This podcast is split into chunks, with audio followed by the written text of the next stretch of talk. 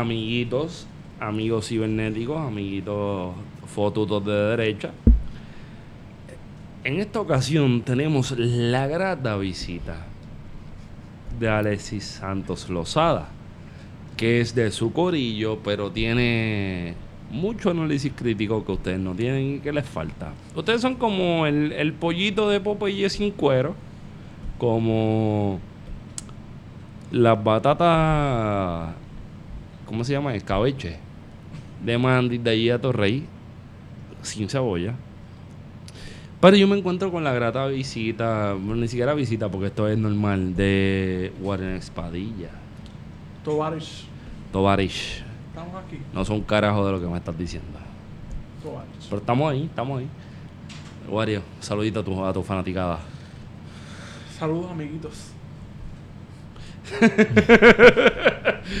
Y me encuentro con Esteban Gómez, la, la, la promesa de, de, de Shanghái de Manatí, de, de, de- Esteban, ayúdame, Shanghái. no, de Shanghái, barrio Boquilla, sector Shanghái, de, de Uh. lo menos mejor sitio que ha salido de ahí. Lo duro. De La- lo menos, menos, de lo menos, menos, menos. La cuestión es que nosotros he- hemos intentado producir un- una ficción, como diría Rafael Acevedo Cruz, el hermanito que hizo un, un- un episodio con nosotros y una nota al cárcel la semana pasada. Pero esta ficción no es tan fácil, porque una cosa es la realidad y otra cosa es son la ficción cuando tú la contrapuntas con la vida cotidiana. Que está bien cabrón, porque eh, al día de hoy, ¿cuánta gente se murió por estos piras? ¿Cuánta gente ha muerto en Puerto Rico después del huracán María? No sabemos. Sí sabemos, son como 64 personas. Bueno, Bueno, eso. ese es el número oficial del Ex- gobierno. exacto, el de Pesquera, que Pesquera está jugando a esconder hace como 7, 8 meses. Pesquera debe tener el campeonato de jugar de esconder con topos. De hecho, yo no lo veo desde el primero de mayo. Sí, desde, Desde la piedra desde que la le- piedra. que desde la probablemente era un escalón de, de- de fortaleza. Pero Eh, Una adoquín. vamos a hacer la presentación de rigor. Me encuentro con Esteban Gómez, Saludos. Estigón, en Twitter. Estoy con el Twitter. Con ¿sabes? doble presentación, porque esto es una nota al cárcel seria. Sí, sí, tenemos aquí a la, la rata presencia de Wario Candanga. ¿Te gusta el vulgado? Sí, El vulgado está duro, eso es de Cabo Rojo, Laja. sí. Alexis Santos, que es la que hay. Guten Morgen a todos y a todas. Pero. Ahí hay un fallo, Alexis. Con, con esa. Que esos son buenos días. Y, Ah. esto, y esto es cuando tú quieras. Pues está bien, pues saludos a todos y a todas. Muy bien, muy bien. Y pues me tienen a mí, Esteban Arroyo Sierra. Sierra por mi madre y pues de, de donde sea, de Vega Baja para el mundo, ¿no? Antes de Bad Bunny, no iba yo, iba Hermes allá. Ahora bien, supuestamente nosotros queremos hablar de, de muertos. Y tenemos la persona indicada. La estaca, dicen. La estaca. Alexis Santos, que tiene un bachillerato en economía de la Universidad de Puerto Rico en Calle. Una maestría en economía de la Universidad de Puerto Rico en Río Piedra. Y está pujando un PhD, dicen, o tú lo no, tienes ya. tiene un PhD ya. Está de- pujando. en demografía de la Está- Universidad de Texas, La guiña, la guiña, pujada. Eso es Austin. Eso es Austin. No, San Antonio. San Antonio. ¿Tú estuviste en San Antonio? Sí, la, la ciudad más hermosa en la que he vivido. San Antonio es bonito. Pero tú viviste. Eso es México. Pero punto. eso, es- eso es México, pero la pregunta que te hago, este, Alexi, antes de David Robinson o después. ¿Quién es David Royce? Wow, o sea, David Robinson es como, como Cabrón, yo no sé quién. Yo no sé quién es David Robinson. cabrón. Yo sé quién es Robinson Cano. No te quedó el chiste. Cabrón, David Robinson era el, el centro. El centro de los Spurs en los 90, el flat top, David Robinson. Ah, pues luego, porque fue hace cinco años. Está bien, bye, bye. Está bien, bye. chiste. Mira, la cuestión es que no es ni, no es ni siquiera un chiste. Me está pero- curioso porque no entendí, porque yo jugaba en NBA Live 98 y no me acuerdo de David, David Robinson. Robinson, claro. Tú sabes quién es Tony Parker. Soy quién es Tony Parker, sí. Y antes de Tony Parker es Tim Duncan. Tim Duncan. el ah, de- Tim Duncan, que todavía estaba por ahí dando vueltas. se fue, se fue hace un año. Se fue hace un año, sí.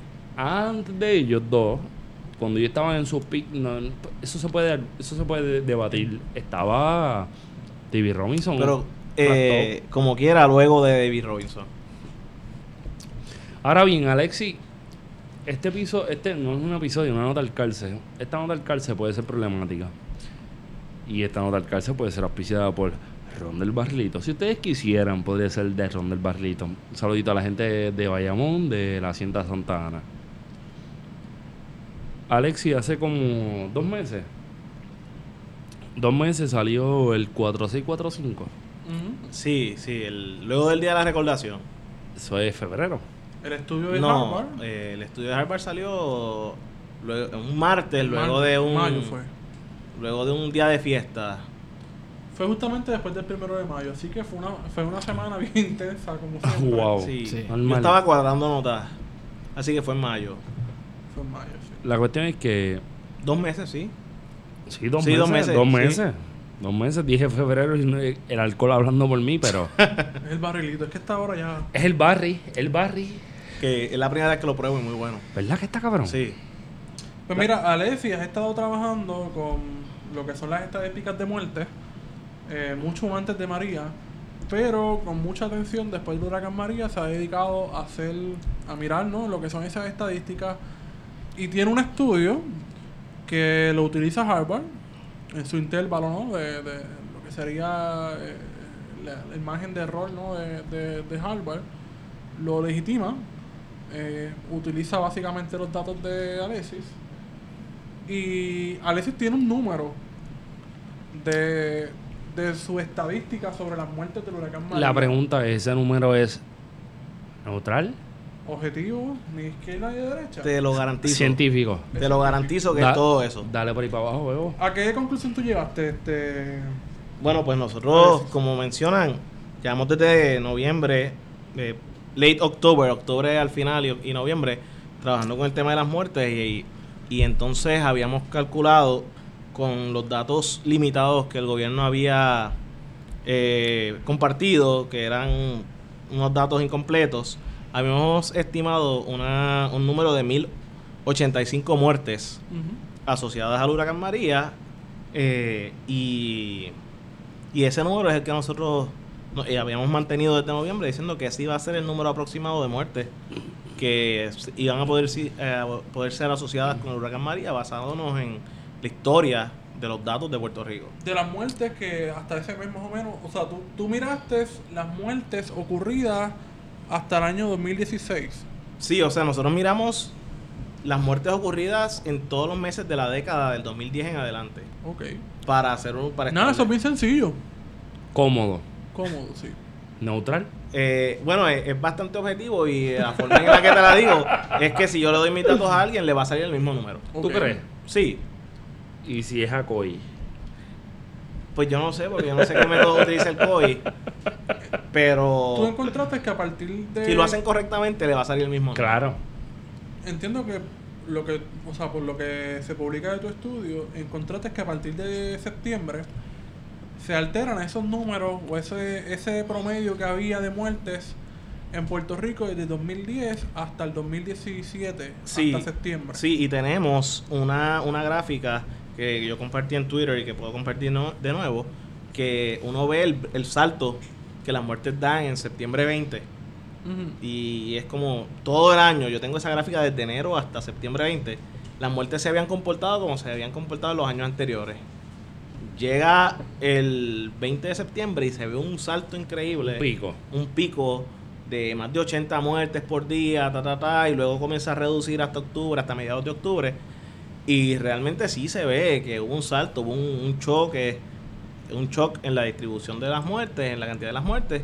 Y lo único que pasó en esos días fue el huracán María. Aquí no, aquí no pasó más nada que no fuesen cosas asociadas al huracán. O sea, que estamos hablando de muertes directas, pero también indirectas. Muertes directas e indirectas. Entonces, eh, ¿de dónde salen estos datos que con los cuales tú montas estas gráficas? Sí, pues mira lo bueno que yo soy. Que- No, no, no, nos conta que, yo, que, yo, objetivo. que yo fui a la. Yo escuché la, la, la conferencia de prensa que hizo Héctor Pesquera y dije: Yo voy a tomar lo que dijo Pesquera como cierto. Un buste. Y, él dijo: Bueno, con el 95% de las muertes, esto es lo que hay. Y ya, pues chévere, yo, te- yo sé calcular ese 5% que falta. Y yo digo: ¿y si la tendencia se mantuvo en octubre? Que es lo que habíamos ya observado con Georges y con Hugo. Pues las muertes van a seguir de esta forma. Y así fue que llegamos al número de las 1085 entre noviembre y octubre. En septiembre y octubre. O ¿Y sea tú? que tú creaste una tendencia a partir de la experiencia de George. Informados por. Informados por Porque George. la tendencia fue muy diferente en María. Ok. Pero ¿por qué fue, fue diferente? Hay muchas razones. Hay razones sociales, hay razones políticas. cinco. Hay, hay, hay. O sea, yo podría decir. Quizás en George había más gente, había menos gente como la, la que hay ahora después de María. En George hubo unos. u- u- había una memoria histórica dentro de las instituciones que lograron responder a unas necesidades.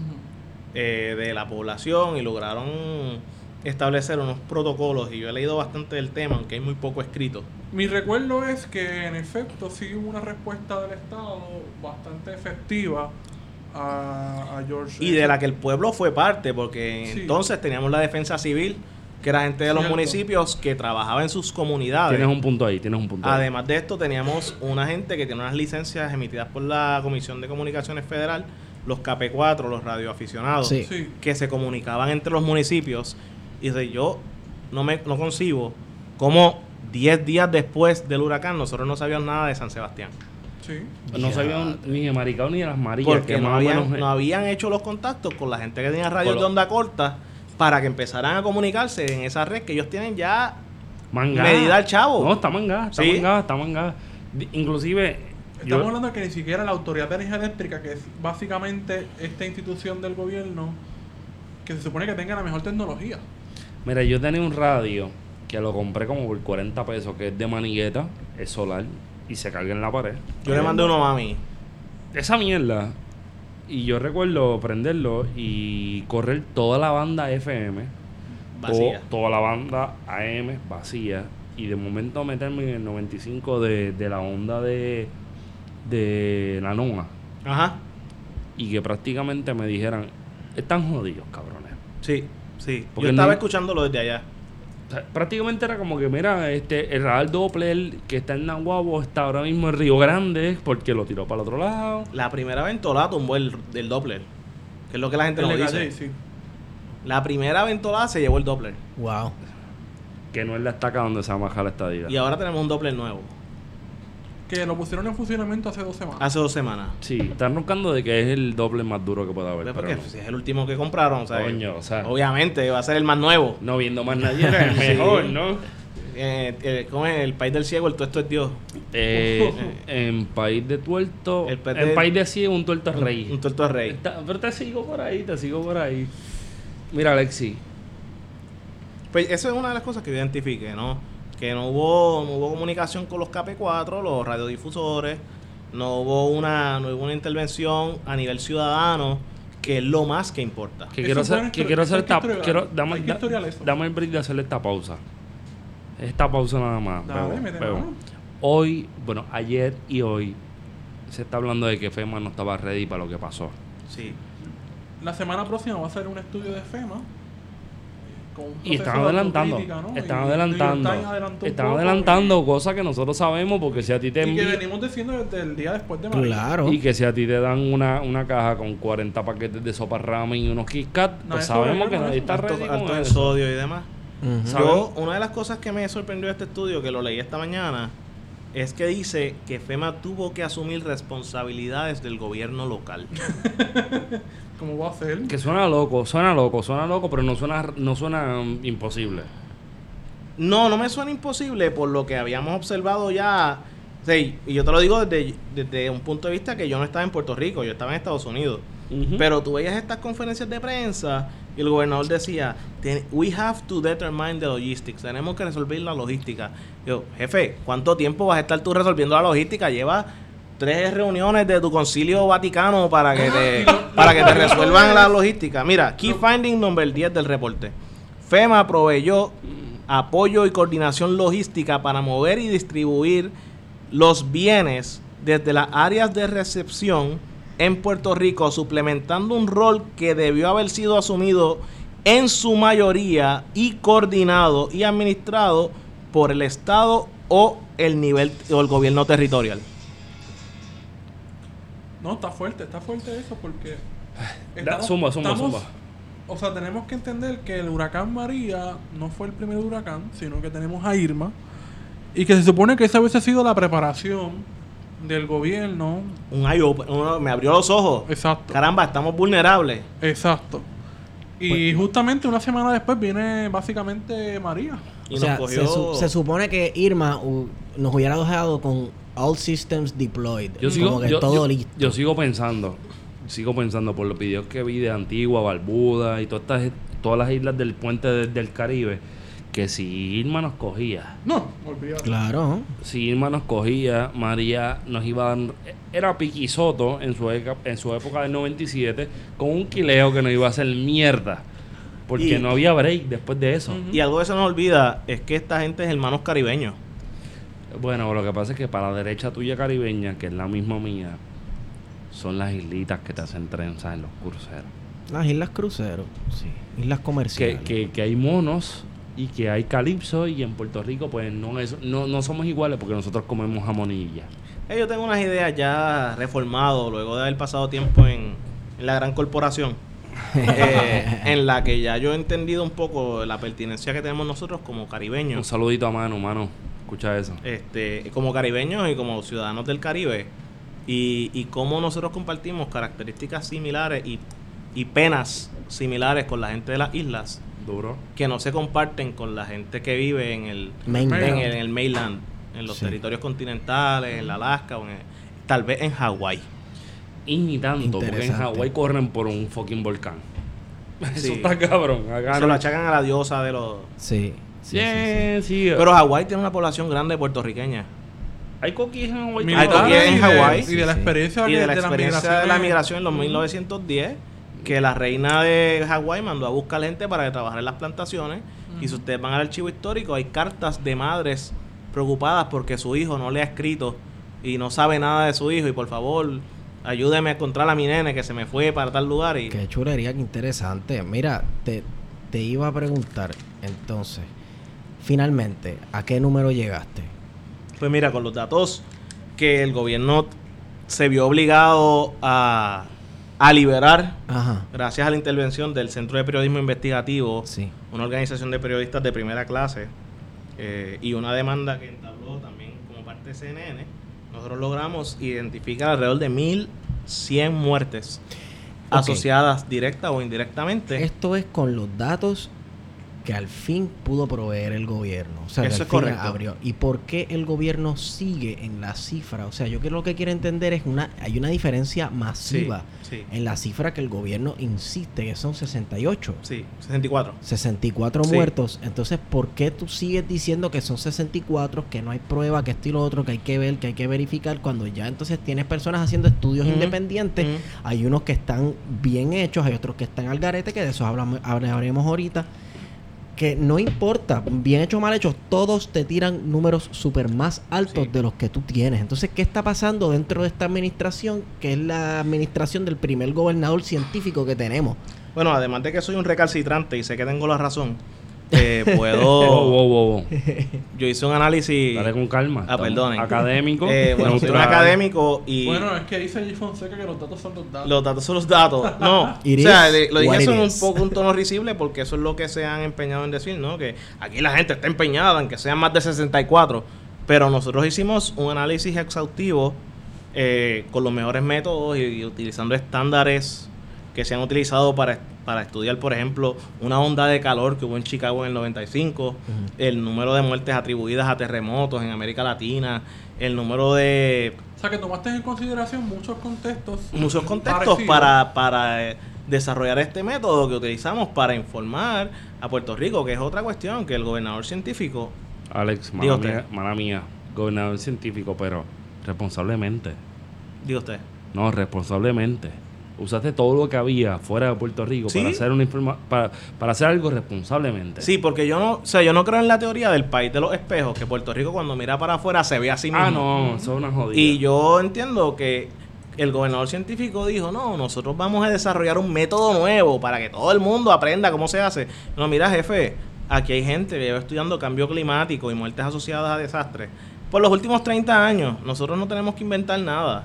Nosotros lo que tenemos que hacer es utilizar estas experiencias que otros países han tenido y utilizar los métodos que ellos han utilizado, que son los métodos aceptados por las diferentes organizaciones internacionales. Ahora que traes eso, que es muy interesante, para la gente que no conoce estadística, que no necesariamente tiene que ser 100% certera, ¿qué, ¿cuál fue la fórmula, si la puedes explicar, Sí. de, de, Pues mira. estos cálculos, no? Sí, nosotros lo que hicimos fue, utilizando los datos del, del 2010 en adelante, establecimos unos rangos entre que si el año se comportaba de la forma en la que se tenía se había comportado la década, unos rangos en los que los datos deberían caer con un 5% de probabilidad de que esto fuera al azar de que esto fuera por chance que se dio eh, más allá de, de una cuestión que este es el patrón que existe en la isla.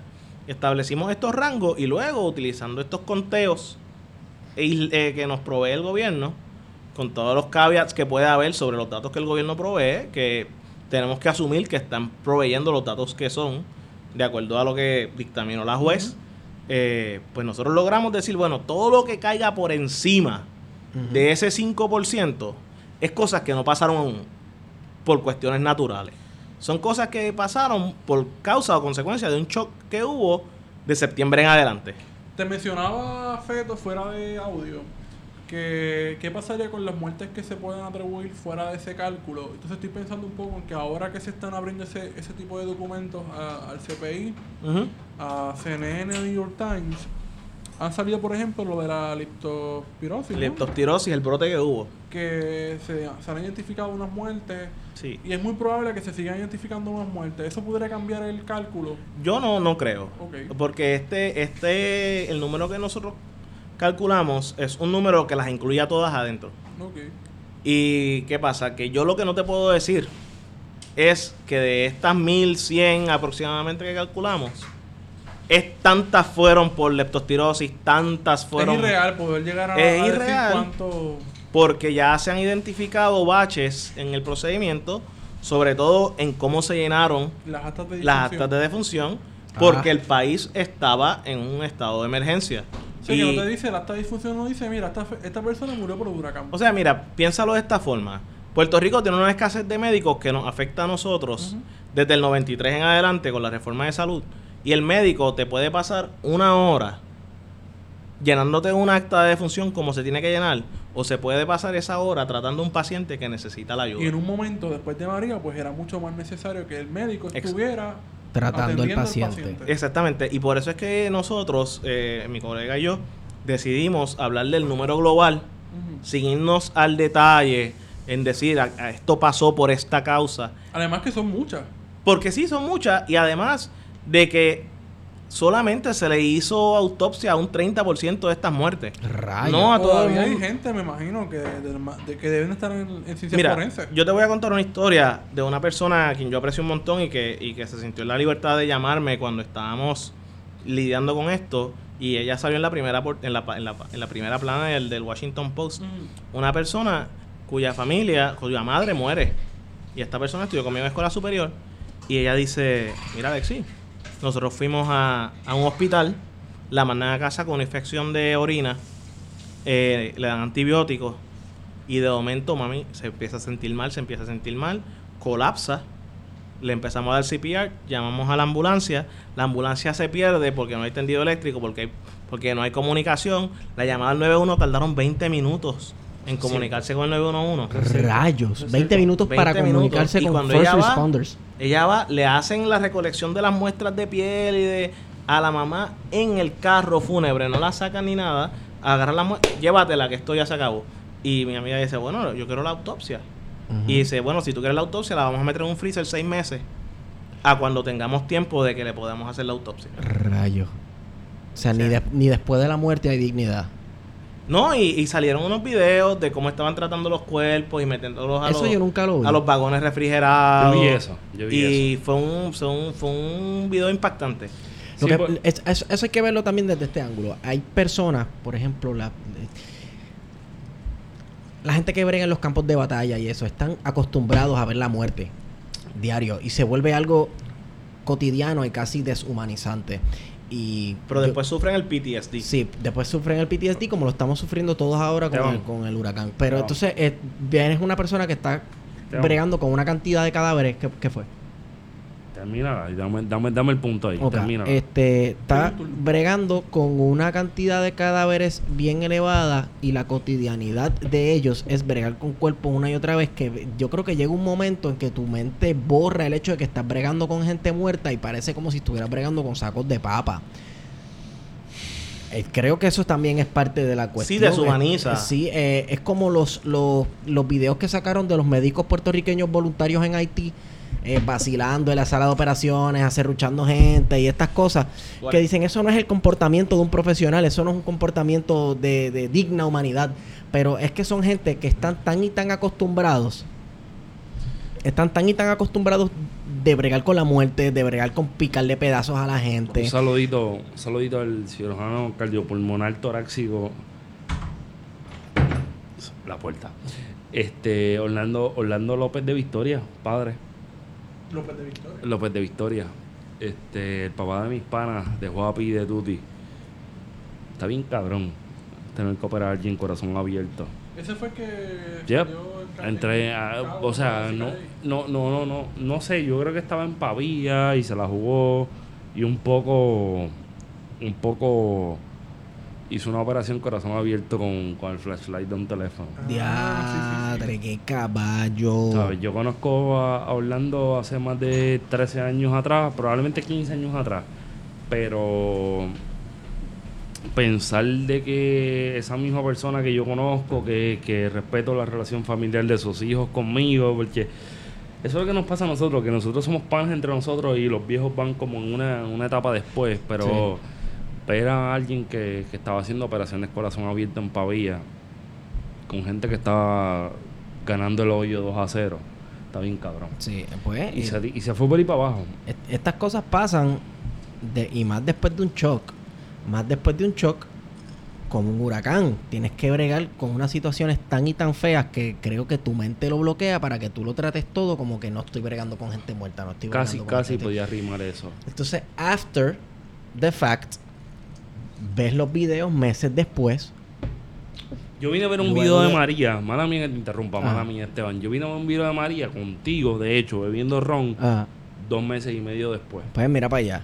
Está bien cabrón. Tú sabes. Y, Y yo vi esa pendeja arran- arrancando batatas, que está bien cabrón, porque yo soy un huele bicho que no valgo un bicho, pero jalar una batata de 20 libras hay que darle con cojones. Una Y sin romperla debajo de la tierra. y- Claro, o sea, tiene una cuestión artesanal, por decir algo, pero no me vayas a gentrificar las batatas. por Mira, favor. yo No les puedo contar algo que yo he analizado ad nauseam. Ajá. Yo creo que el puertorriqueño en Puerto Rico sufrió María y los puertorriqueños en Estados Unidos sufrimos un huracán que se llamó Silencio.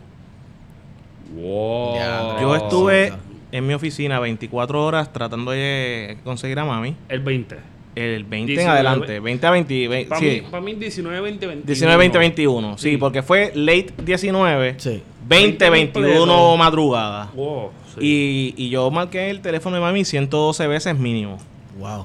Y era esta, este vacío que yo sentía de...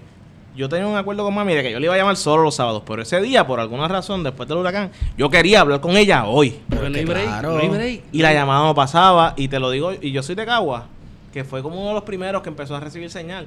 Yo tengo una amiga de San Sebastián que a los 10 días no sabía de su familia. Y, Y vive en Nueva York. Bueno, hay lugares, por ejemplo, Cabo Rojo, la señal de teléfono no llegó hasta noviembre. Exactamente. Y entonces Pero- tenían que irse a la, autopista, como Sí. mencionó, Sí, en sí, la autopista sí. de Cagua. La y ta, autopista ta, Cagua y y- el Dorado también lleva un poquito de señal. está cabrón, está cabrón. O sea, es el, el gobierno 3G, LTE, que, Pero este es el gobierno millennial. que tengo un problema con esa definición, pero... Porque, porque Ricky nace en el 79, pero si nos ponemos fuera de eso, este Alexi, y mala amiga lo digamos así, porque tú eres del corillo, pero aguanta pressure. Mira vos, ¿Te escucho? están fallando. ¿Yo No- estoy fallando? No, tú no. Ah, Están fallando esa gente. Llevamos por lo menos nueve semanas. ¿De qué? Si es el. De esas nueve semanas, desde el primer par episodio que semanas hicimos. están ocultando información sobre María. No, se llama FECA. Le dicen, en Vega Baja le dicen FECA. Entonces, ¿dónde queda la transparencia, toda este, esta narrativa del, del gobierno objetivo, neutral? Pero este episodio, científico? pero este episodio no es científico, ni es neutral, ni es objetivo, porque es el episodio de Alexis. Y ya, y ya está la gente. pues está bien, la demografía es una ciencia social. Pero sigue siendo ciencia. Oye, Sigue siendo usa, ciencia. O sea, y usa un método, porque vamos, ellos vieron los Y yo utilicé métodos estadísticos. Exacto. ¿Tú piensas que ellos le pincharon a todo esto, Alexi? Yo. O es que, bueno, voy a hacer, voy a hacer la pregunta, voy a hacer la pregunta. Ok. ¿Tú piensas que le picharon? Esa es la pregunta básica. ¿Le picharon? ¿O fue que ellos pensaban que la campaña de medios iba a ser la publicidad suficiente para decir, estamos ready? y Ellos no, ellos no habían visto un categoría 5 arrasar los ñames, arrancarlos de la... o sea, Que no se llevó los llames. no, pero se llevó las patatas. Se que llevó los la ñames patata. son un poquito más abajo. Sí. Eh, mira, yo. Eh, Wario, ¿te ibas a decir algo? No, no, después de. No, este acaba Ok, de... Este ok. está en alegría. este Eh, está en alegría. yo. Yo no sé si ellos hicieron eso. Yo lo que te puedo decir es que al hacer eso, al, al hacer lo que hicieron, se minimizó el daño que sufrió el bravo pueblo puertorriqueño y pudo haberse afectado la respuesta federal e internacional, porque una cosa que hay que con- considerar es que Puerto Rico, siempre que hay un desastre en América Latina, Puerto Rico es el primero que manda vagones, Es el primero que manda voluntarios, y esa gente estaba muy pendiente para mandar cosas para Puerto Rico. Sí. Y eso no pasó. ¿Por qué? Porque se minimizó, ¿no? Nada más se ha muerto 16, se va Trump y de momento, ay, espérate, subió el número a 34, o sea que el número más que se duplicó cuando el Air Force One se va. Bueno, tenemos.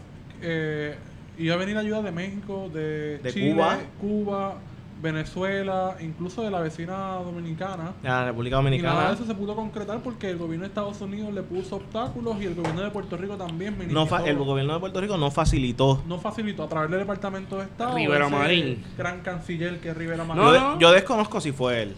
Yo lo que puedo decirles es que su institución, Pero sí. su institución, Pero convenieron, oye, by the way, escuchen, gente que nos oye normalmente, hay hielo, se escucha hielo, vasito de cristal. ¿Qué Alexi, ibas a preguntar? ¿ah? ¿Qué ibas a preguntar? ¿Ustedes realmente piensan que el gran canciller, el, el excelentísimo canciller tiene el poder de hacer las mierdas que hace? Honestamente. No, no tiene.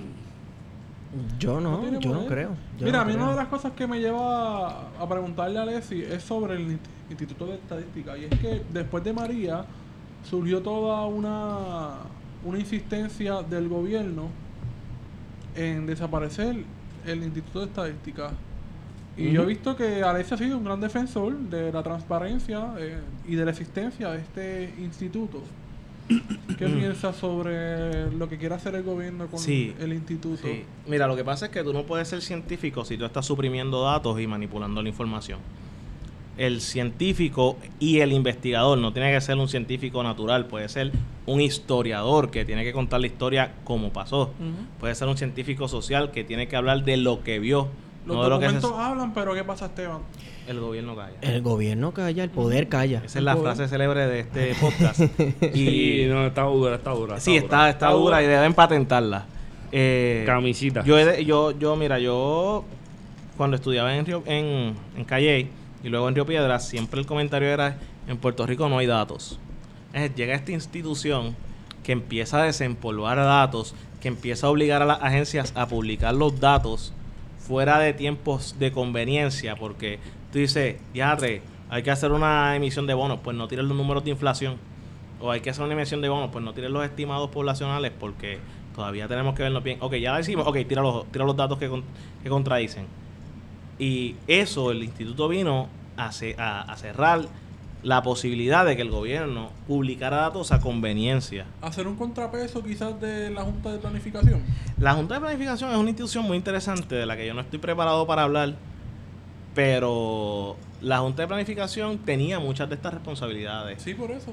Y, y lamentablemente por unas intervenciones externas a la Junta, los empleados de la Junta, puertorriqueños como tú y como yo, son profesionales de, primer orden. Ah, no, no, claro. Eh, Pero ahí, han tenido que ceder a unas presiones a las que no está sujeto el instituto porque es una institución independiente. Alexi, Diga usted. fotuto. Yo. No, tú no. Ah, diga usted. Fotuto. ¿Qué? bueno, sí. lo que no lo que no trabaja lo que no trabaja en la línea del del del, del- ah, se me va el nombre Junta de Planificación. y el, estadística Ajá. Pues entonces son fotutos Yo. no O toda la gente que no lo hace. Alexis, tienes que bajarle dos. No, tú, tú- tú no eres un fotuto. No, Pero, o sea, o sea, la gente que está pidiendo que se elimine, que esta gente que están Son atacando, fotutos. son fotutos en el sentido David de que, Colón. bueno, en el sentido de que estas personas están hablando desde una posición partidista y no puertorriqueñista. Porque yo no pienso que Mario Marazzi es, es Chávez. Mira, sea. te voy a ser bien honesto. Yo pienso que Mario Marazzi puede ser el tipo más popular del mundo. Popular en. Coño, pero es que tiene un Dudo que lo sea. Dudo que lo sea. Yo estoy siempre. Se afeita, los populares no se afeitan. ¿Quién dijo? Mírate a Toñito Cruz, Toñito Cruz. Anyway, la cuestión es que yo sigo pensando que este cabrón de Marazzi, para mí, es la estaca de la honestidad gubernamental. Estadística.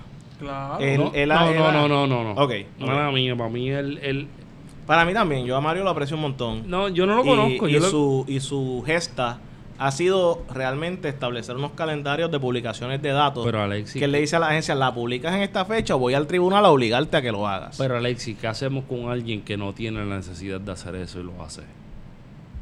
¿Como quién? Como Mario Marazzi, Que él no tiene necesidad de, de hacerlo. de exigir los datos y, y demás. No, no, porque Bueno, es el compromiso y la, la posición que él tiene. por eso te digo. Entonces tú tienes gente como David Colón y esta gente que supuestamente dicen que tienen el cuero duro. Un, saludito a...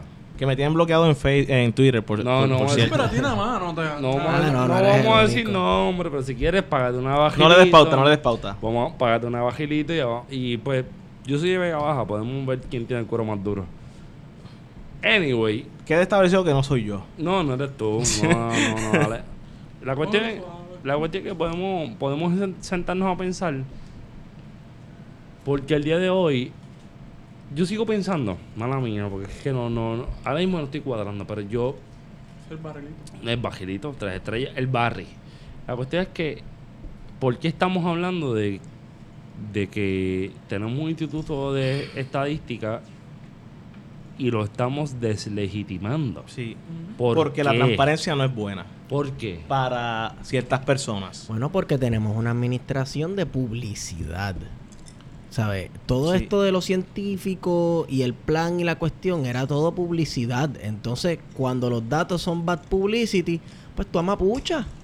Y ya, tú sabes, calla o deslegitima. Entonces, a los datos, a la transparencia, sería entonces la propaganda. La propaganda. La propaganda, Exacto, el yo control pensaba- mediático, Sí. la, la, la estadística hecha a la medida. Que les voy a decir algo.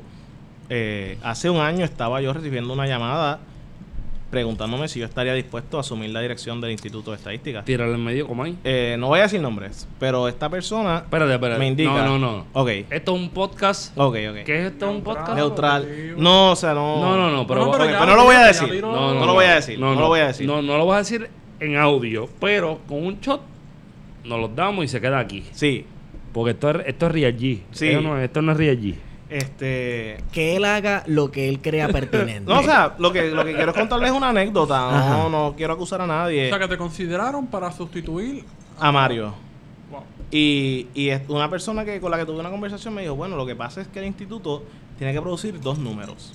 Tiene que producir el número que dice el análisis y el número que le conviene al gobierno. No, vete pa'l Oh, carajo. shit. Y entonces esta la respuesta que yo le di a esta persona, a quien le tengo un aprecio increíble, pero en esa, en esa conversación pues le perdí un poco, fue que, que, que me dice, y yo le dije, bueno, el número es el mismo en ambos tipos. Wow, pillado. Y ahí yo no tuve más comunicaciones al respecto, yo no, a mí no se me llamó más. a mí- ¿Esa persona sigue en el gobierno? No. Viste, olvídate.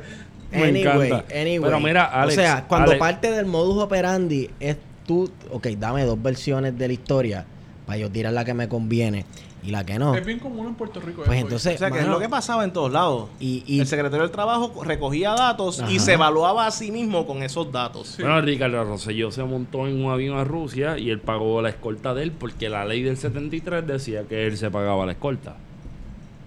La pagó el erario público. Bueno, pero el que daba la- el visto bueno Era él. era él. Sí.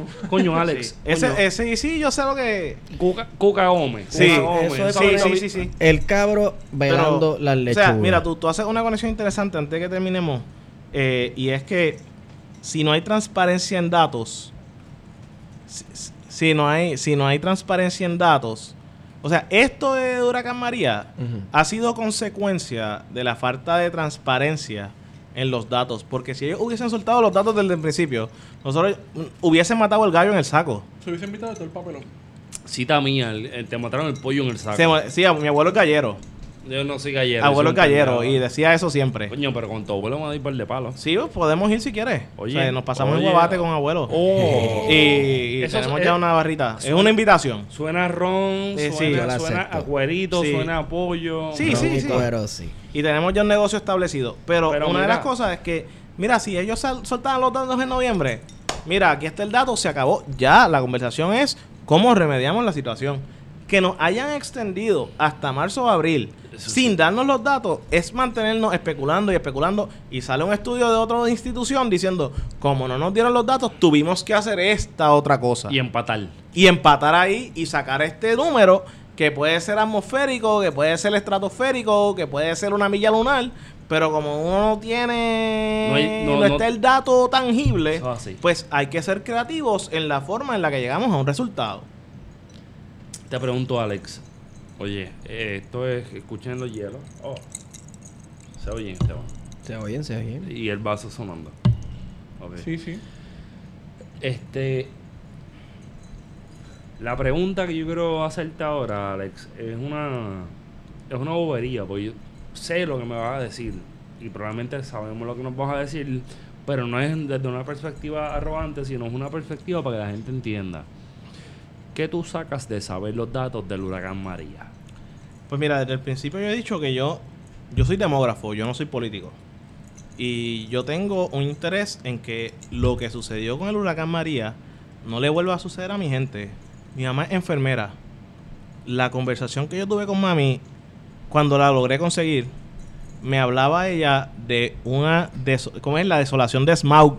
De, de- de- Del de- Hobbit. Del Hobbit. Del Hobbit. Sí, de Que es como que ella salió de casa para el hospital en su día libre a irse a trabajar porque mami estaba libre el día después del huracán María y mami tuvo que pararse a mitad de camino y pararse en el paseo a vomitar de lo impactante que presión. fue la situación No. que ella vio. A bajar presión. Y ella en el hospital veía a familiares trayendo a familiares encamados diciendo, si me quedo con abuelo en casa se me va a morir. Si me quedo con mami en casa se me va a morir. Necesito que la internen. Y había gente abandonando miembros de su familia en la puerta del hospital para que los internaran. Porque en casa se les morían y en el hospital tenían un chance de sobrevivir. Sí, el diésel. El diésel. Sí, Está cabrón el diésel. y, y te voy a decir algo más. Y esto no me lo dijo mi mamá, me lo dijo otra persona a quien aprecio un montón y que trabaja en el sistema de salud. Eh, el ejército trajo unas clínicas, makeshift, unas clínicas que montaban. Y tú me puedes creer a mí que hubo unos hospitales que querían facturar por los servicios que los militares estaban rindiendo a los ¿Qué planes médicos. Y los militares decidieron, decidieron desmontar las clínicas e irse. Por lo que se estaba dando en esas, en esas situaciones de... O sea, era la gente y las compañías privadas buscando maximizar ganancias a consecuencia de una crisis, de un desastre natural, y la gente se le olvida que nunca la vieron. que las compañías privadas tienen un objetivo y no es servir a la gente, Es maximizar sus ganancias. Claro. Y dice, ay, mira qué bueno que esta gente nos mandó ropa. No, ¿sabes? Esta gente tiene un objetivo de generar ganancias. Y como te digo esto, tengo mil historias de gente que me mandó emails. Espero que tengas a mi, a mi suegro en, tu, en tus números que se murió por estar respirando eh, humos de la, una planta y el estrés que le indujo, que veía a su familia sufriendo y ta, ta, ta. Yo tengo más de 10 emails de gente diciéndome, gente puertorriqueña y no puertorriqueña, diciéndome, se murió tal persona, por favor añádelo al número que tú tienes. Diatre. Y, y, Qué fuerte. y fue muy, muy, muy fuerte para mí. Sí, pero yo te Eh, preguntaba que si las muertes que se están descubriendo o si van a incluir en ese cálculo. Y es que tu, tu fórmula ya los incluía. Pero para mucha gente nunca vas a estar contentos con ese número final. Porque ellos entienden que murió mucho más gente y que dado la situación del gobierno de ocultar información, nadie nunca va a estar satisfecho con ese número.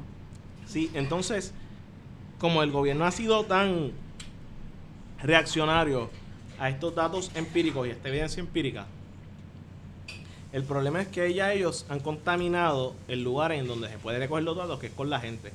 Porque la gente tiene este sentimiento de que mami y papi se me murió.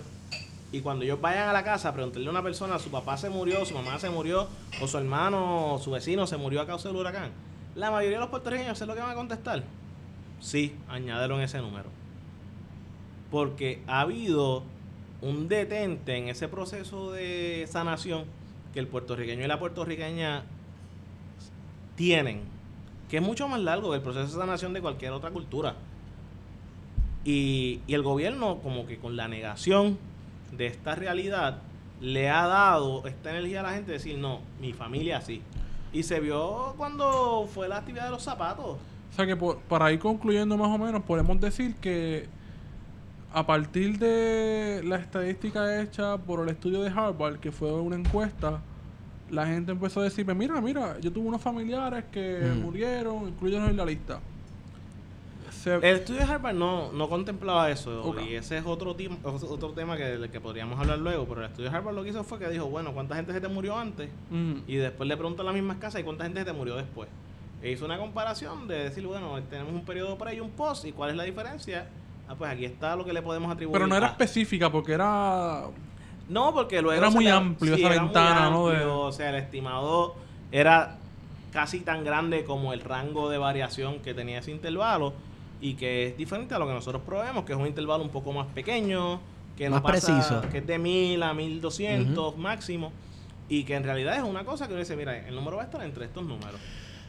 Eso debió haber. Esto ya lo pudieron haber resolvido desde el día 3. Sí, sí, si tuvieran Y los datos disponibles. Una serie de, in- de- de intervenciones a nivel comunitario para evitar que esto pasara. Pero no llevaba villa. No es que no había babillas, es que no habían datos. Es O sea, que no que había los es la datos. realidad objetiva que Pero los yo- datos te demuestran. Pero vamos a ser honestos. ¿Tú piensas que los datos van por encima de la babilla? Bueno, es que si tú tienes los datos, puedes Déjame- sacar la déjame babilla. joder- déjame joder con Alexis. Ok. los datos van, o sea, los datos pueden, Van por encima de, de los la datos cuestión humana. pueden influenciar a una persona a actuar de una manera. Sí, sí tiene los datos. Si los hay. Si los hay. Pero si estás sin ninguna forma de, de contacto con el, el Caribe, so, si no tienes forma de conectarte con el mundo, te queda, te queda, ¿de dónde tú eres, Alexis? Y ahí, yo soy de Cagua, pero, pero ¿de dónde en Cagua? De las Carolinas, barrio Las Carolinas. No sé de dónde carajo es, pero Es las cerca ca- de Aguabuena, es la frontera con Aguabuena. Ah, Georgie Navarro. Eh, y, No y te digo algo, pero ahí es que entonces el, el pueblo puertorriqueño tiene que darse cuenta que el pueblo de Puerto Rico trasciende las fronteras del archipiélago. La solidaridad. Y nosotros estábamos allá en Estados Unidos, allí tratando de ayudar, tratando de intervenir, no, tratando de, de, de ayudar a nuestra gente, de sería la integrar ese conocimiento, de masificarlo, de, de ponerle esta situación en la cara a la gente y desde acá lo que se recibiera, no, todo está bien, todo está resuelto. está- Mira, octubre 22, el presidente de la Cámara, Un Johnny. Méndez, Johnny- Johnny Méndez, Johnny la publica una columna en el Nuevo Día titulada El país se está normalizando. Me imagino. En octubre. En octubre. Y es de Fajardo, cabrón, que Fajardo no hay nada que ver Espérate. con eso. O sea, y- y dice, poco a poco los moles se están llenando. A mí no, a mí vale, a mí me vale, déjame decir la palabra que voy a decir. Habla malo. Oye, a mí me vale verga los moles. No, habla malo, habla malo. Este plan de contingencia, habla malo. Y a mí me vale un bicho los, los, Ah, sí. los, los moles. A mí no me importa. Que se oiga. La normalidad para él es el consumo. el consumo, que es lo que ustedes han estado tocando en episodios anteriores. Qué y mano. Es como que el país se está normalizando. Es ya casi- todo el mundo tiene agua, poco a poco la gente está saliendo a comprar, las carreteras se están limpiando. Dice, y poco a poco nuestra frágil red de electricidad comienza a cobrar vida. Y yo digo, qué hermoso este poema, pero no es la realidad del No es pueblo. realidad. Estamos a 10 meses de esta catástrofe y todavía nos quedan sobre 2.000 personas, 2.000 casas sin luz.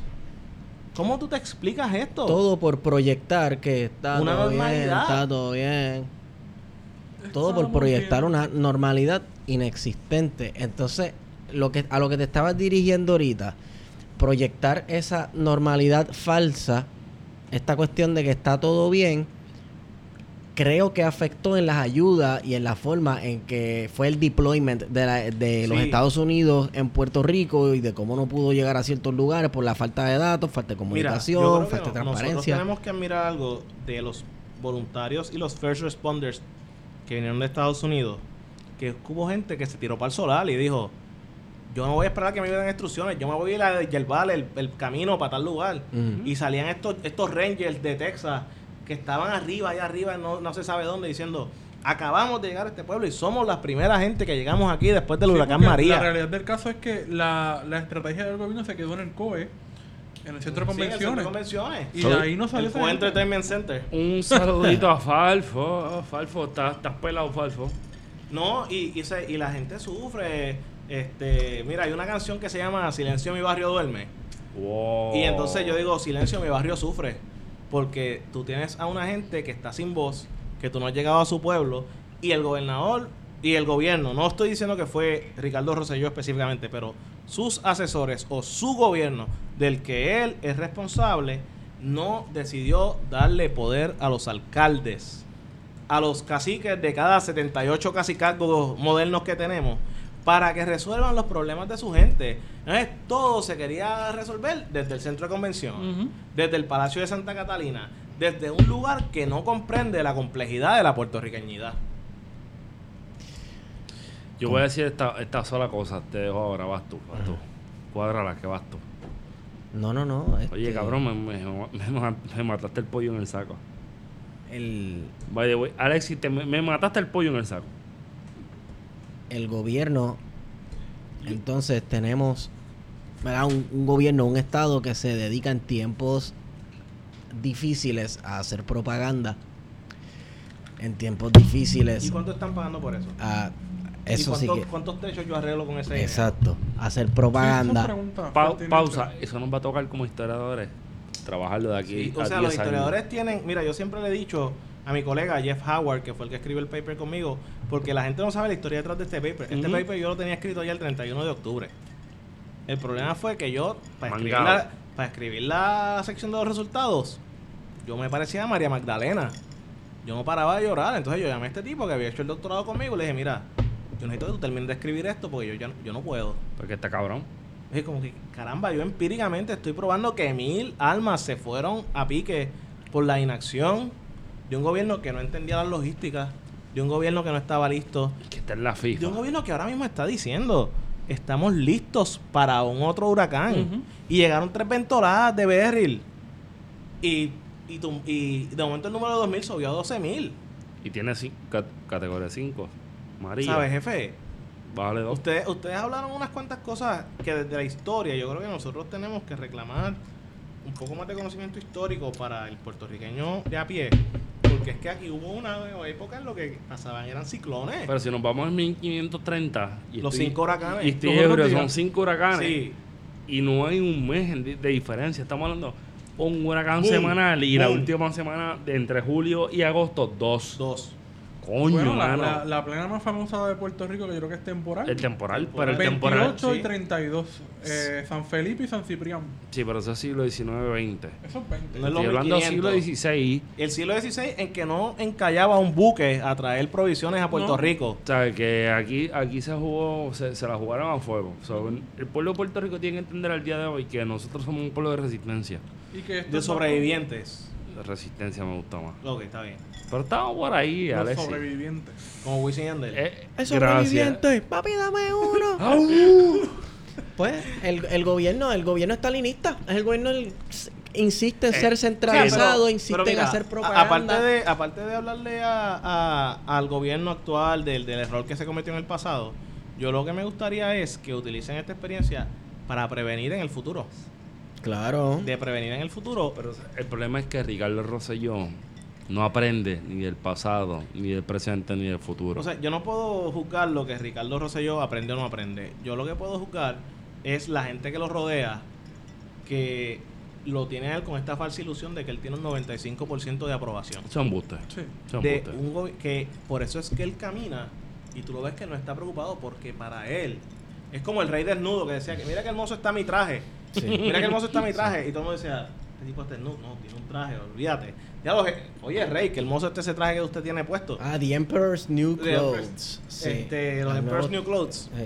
Y es como, es decir, en Game of Thrones hay un caso, y dice, mira este gato que traje. Y dice, diablo, mira qué gato pequita es hermoso. Y un tipo dice, mira ese gato es como lo que hay en la calle. Ese es el que yo creo que se llama asesor, que me dijo la verdad. Que esto es un gato que yo recogí en la calle y nadie me lo quiso decir hasta que llegó este tipo. ¿Tú crees que, el- que, que a Ricardo, vamos, lo protegen emocionalmente, por así decirlo? Yo desconozco si a él lo están protegiendo o no lo están protegiendo. Yo lo que creo es que él tiene el deber de proteger al pueblo. Sí. Qué Y duro. el pueblo se qué protege duro, con la verdad. Qué duro. Sí, o sea, eh, si tú le mientes a una persona con la que tú tienes una conexión y con la que tú tienes una responsabilidad, esta persona te va a perder la confianza. Y si te pierde la confianza, de ahí en adelante es como un paño blanco, o sea, o un paño de lo que tú quieras, un papel que si tú lo estrujas, tú lo puedes planchar todo lo que tú quieras, pero eso jamás va a ser- volver a ser el papel que fue. Eso es así. Y él tenía esa responsabilidad y lamentablemente el tiempo se está quedando corto para responderle a la gente que luego va a tener que pasar un juicio, sea en un evento electoral o sea en un apoyo masivo en, en términos de las cuestiones sociales y políticas que está eh, sufriendo y padeciendo el Puerto Rico del día de hoy. Bueno, yo no tengo más nada que preguntar ni aportar al tema. Creo que hasta aquí la discusión ha sido intensa, ha estado bueno. Este gobierno tiene que ponerse las pilas. Ustedes se promovieron en campaña como un gobierno eh, claro y de datos Objetivo y neutral. objetivos, neutrales, etcétera, y han hecho todo lo contrario desde el día uno. Yo Mira, que a han Ricky. fallado, han fallado. Llámate a Ricky que podemos hacer un softball dominguero en Vega Baja. Mira, yo voy a la Este en Rusia. ¿Esta es Rusia? Sí, de Rusia, de Rusia. Él sabe lo que es Croacia. Él no sabe lo que es Croacia versus. Yugoslavia. Sí.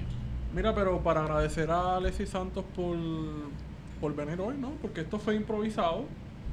Y por tener una discusión. No, no está improvisado. improvisado. Yo llevaba tiempo por pero- Twitter insistiendo en que me tenían que traer. Mira, mira. Pero Alex, se dio así de, de momento, ¿no? yo, Eh, yo voy a decir esta mierda por encima de Wario. Porque Wario mide 6'5". so puedo- me puedo buscar la figura 4. Cuando Feto dice esas cosas me pongo nervioso. El plan de contingencia es una tribuna de cualquier persona que quiera hablar. Sí, sí, sí. Siempre y cuando tenga la babilla, el expertise y sobre todo que no sea ni de izquierda. Y derecha. Objetivo. y neutral. Exacto. Solo que nosotros, al fin y al cabo, Como la historia. Bueno. bueno, si, si te pones un podcast hecho por ti, te vamos a partir anyway. No lo voy a hacer. Wario, No voy a hacer. Wario, no, no, no sé qué. no- Wario, ¿dónde te consigo? Me consigues en Wario Candanga. Wario, suave con los fotutos, que no tienen el cuero duro. No sé, cabrón, lo dije por decir, no te rías así, cabrón. Esteban, Estigón por Twitter. De nuevo, Alexis, gracias. Gracias por estar con nosotros. Alexis. Santos, Lozada. Eh, saludos a todos y me pueden co- encontrar en APP Demography. Y antes de irnos, me gustaría decirle a la gente que nos escucha que por favor apoyen las iniciativas comunitarias que se están dando alrededor de toda la isla. Que yo creo que eh, una de las lecciones de María va a ser que las comunidades van a tener que empezar a ser las que se apoyen entre ellas y se salven eh, con la ayuda entre ustedes y creando estas estos ties de comunidades o esta- esta- estas esta- eh, estos apoyos comunitarios que tanto nos hacen falta. Bueno, con eso dicho. No, no, no. Nos toda- queda la rifa. Todavía nos queda la rifa. Ah, nos queda la rifa. Ya. ¿Quién, quién fue el agraciado que se llevó el libro? Redoble. No, no hay, no hay redoble. Hay un doble empate. ¿En doble empate? Ya. ¿Cómo va a ser? Hay un doble empate. ¿Quién? ¿Quién son? Llevamos una semana y un día peleando el doble empate. Déjame ver, porque yo sí había. Uno de ellos es el. Yo hice la encuesta, so tranquilo. No, no piense que no es neutral ni objetiva. Simplemente No está viciada, pero. no está viciada porque es populete. So, Bueno, una de las personas que, que escogimos, de todas las personas que nos comentaron y demás, fue ¿A, Jan, a Jan? Jan Negrón, creo que se llama. Jan Negrón de Mediadoro. Es uno de los ganadores del libro de la R con ¡Eh! No digan libros, los libros no se dicen, esto es por joder. O sea, si tú te coges un libro de nosotros es porque ¿No nosotros, era pues, David Colón? el de David Colón es para el doble empate. ¿Quién es la segunda persona? Herrero. ¿En serio? Herrero. Es real. Es ¿Pero real. ¿Cuál de los herreros? Son muchos. Luis Herrero.